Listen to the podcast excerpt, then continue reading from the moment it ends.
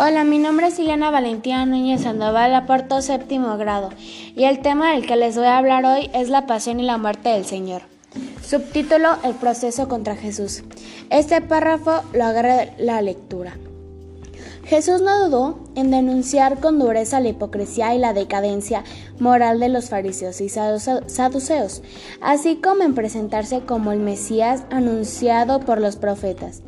Esto hizo que esos dos grupos se uniesen y tomaran la resolución de matarlos.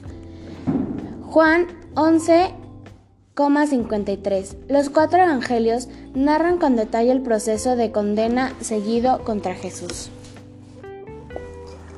En la última cena, Jesús fue directo con los apóstoles a un huerto, situado en la falda del Monte de los Olivos. Una vez allá, se retiró a rezar. Así que Judas, llevando con él un destacamento de soldados romanos y los guardias puestos a su disposición por los jefes de los sacerdotes y fariseos, se dirigió a aquel lugar. Iban armados y equipados con, con faroles y artochas para prenderlo.